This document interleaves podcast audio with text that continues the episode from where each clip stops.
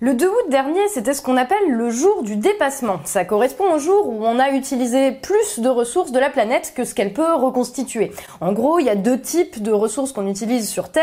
Il y a les ressources renouvelables qui se reconstituent avec le temps et les non renouvelables, celles qu'on prend mais que la Terre ne reconstitue pas ou alors très très très lentement et à une échelle de temps qui est pas mesurable pour nous les humains. Pour visualiser un petit peu mieux, imagine t'as un groupe de gens qui vivent dans une maison avec un jardin. Quand les gens ils ont emménagé, il y avait déjà un garde rempli avec plein de boîtes de conserve dedans pour manger, mettons, il y en avait 1000.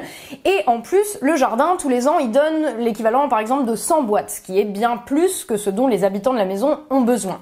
Il y a 40 ans, ils mangeaient à peu près 90 boîtes par an, donc tous les ans, ils mettaient encore 10 boîtes de côté dans le garde-manger pour plus tard.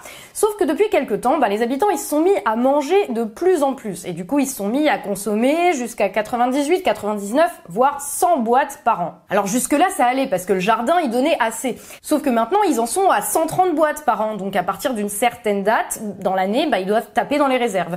Et c'est ça qu'on appelle le jour du dépassement, la date à laquelle ils ont mangé la limite de ce que le jardin peut donner sans taper dans le garde-manger. Et comme leur consommation, elle augmente aussi de plus en plus tous les ans, bah, le jour du dépassement, il arrive de plus en plus tôt et ils doivent aller taper dans les réserves de plus en plus tôt.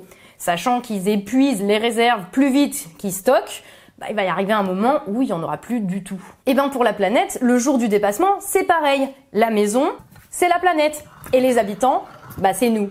Sauf que ça concerne pas seulement la bouffe, mais aussi bah, l'eau, les énergies qui nous donnent de l'électricité, du chauffage, des transports, enfin bref, tous les aspects de notre vie consomment des ressources. Et le problème, c'est que le jour du dépassement, pour nous, bah, c'est de plus en plus tôt tous les ans. En 1986, on était à peu près bon, c'était le 31 décembre, à la limite, on tapait dans les réserves pour le réveillon, et hop, le compteur était remis à zéro. Mais en l'an 2000, c'était déjà le 1er novembre, et cette année, c'était carrément le 2 août. Alors c'est des trucs qui sont difficilement mesurables exactement, hein. c'est des estimations, mais la plupart des scientifiques, c'est-à-dire des gens qui savent vaguement de quoi ils causent, ils s'accordent pour dire qu'on consomme beaucoup trop de ressources de la planète et que c'est pas prêt de s'arrêter et qu'à ce rythme-là, on va épuiser les réserves assez rapidement. Et c'est un problème qui est assez vaste parce que tout, le dépassement, l'épuisement des ressources naturelles, la disparition des espèces animales, le réchauffement climatique, la pollution, la fonte des glaces, la montée du niveau des mers, les continents de plastique, les particules fines, les maladies respiratoires, les pesticides, les perturbateurs endocriniens, bref, toutes les questions d'écologie, c'est lié. Et il y a de quoi quand même devenir un peu cinglé quand on essaye de comprendre ce qui se passe. En plus, depuis des années, on nous éduque à penser à la planète. On nous dit éteins la lumière, ferme le robinet, recycle, prends ton vélo, achète bio, parce que la planète.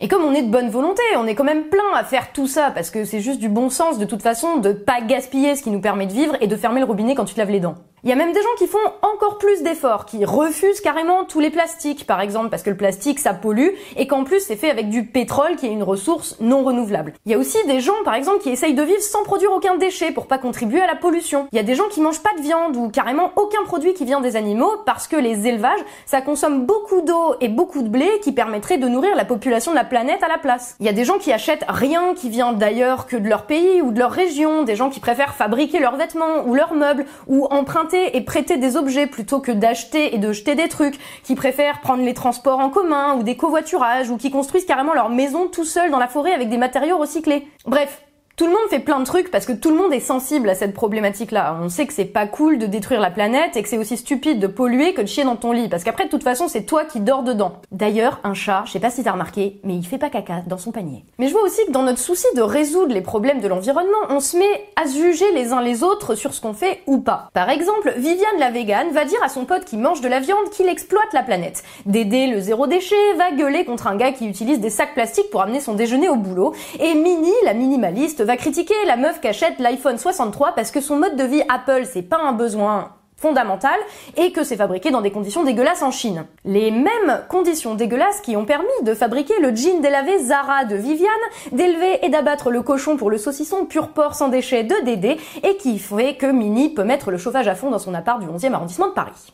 Là où je veux en venir, c'est qu'on a tous nos contradictions. Moi aussi. Mais qu'on fait tous ce qu'on peut. Que c'est assez et qu'en même temps, bah, c'est pas assez. Parce que ça dépend pas que de nous, individuellement, contrairement à ce qu'on pourrait croire. Alors relax. Ça fait des décennies qu'on fait ce qu'on peut à notre échelle individuelle parce qu'on nous dit de faire attention à l'environnement. Et du coup, chacun s'imagine avoir trouvé la solution qui va sauver la planète.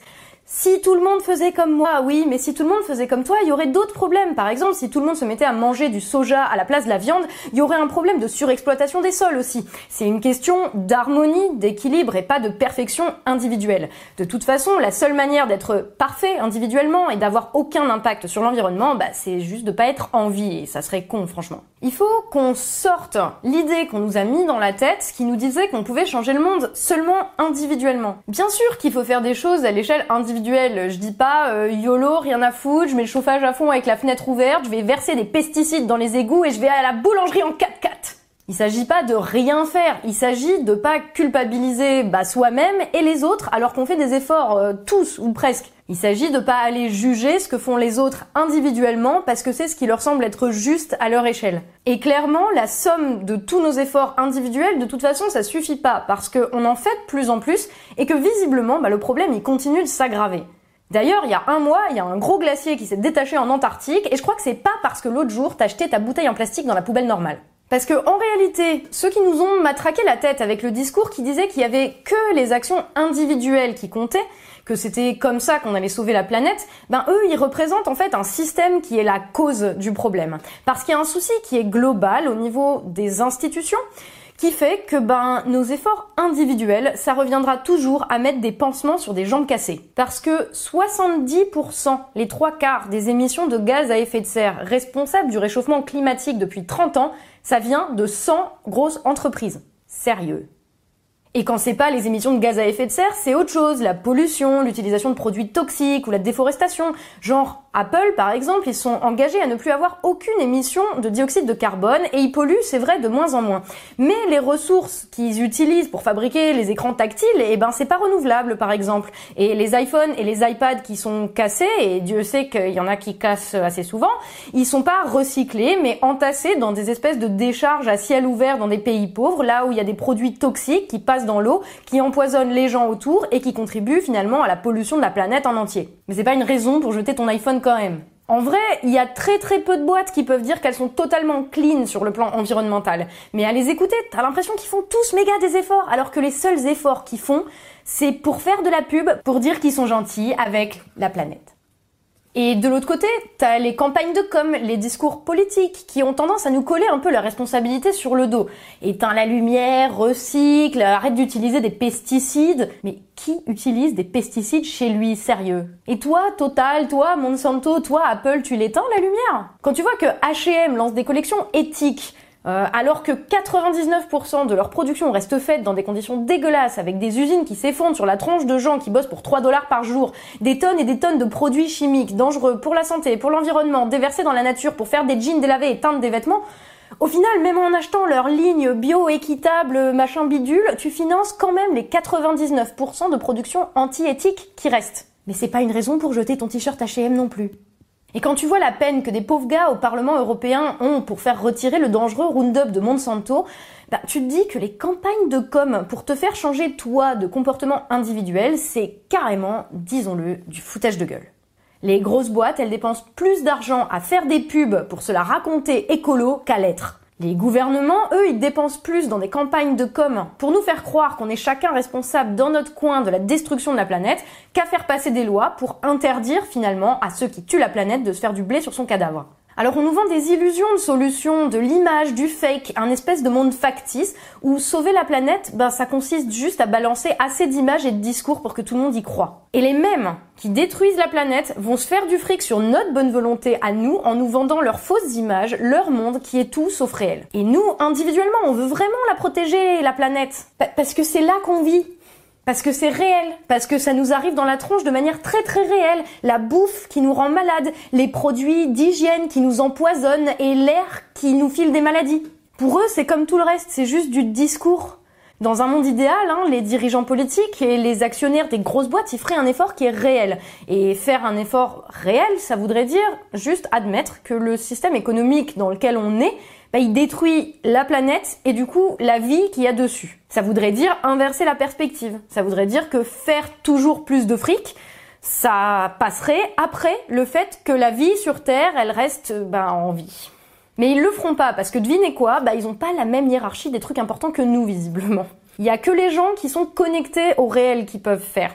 Et la bonne nouvelle, c'est que tous ceux qui faisons des trucs individuellement, non seulement c'est très réel, mais en plus on est très nombreux. Alors c'est pas assez de rester dans son coin, non, mais ça veut dire qu'on est quand même conscient, bien intentionné et qu'on est prêt à agir. On a juste à élargir un peu notre perspective à se parler, à inventer ensemble et pas les uns contre les autres en disant à ton pote que c'est un nazi irresponsable s'il utilise un sac en plastique. En réfléchissant, en se documentant, en partageant ce qu'on trouve, puisque visiblement il n'y a pas grand chose à attendre de ceux qui sont censés nous représenter. Parce qu'on a déjà une longueur d'avance et qu'on a tous commencé à saisir, contrairement à eux, la mesure du problème.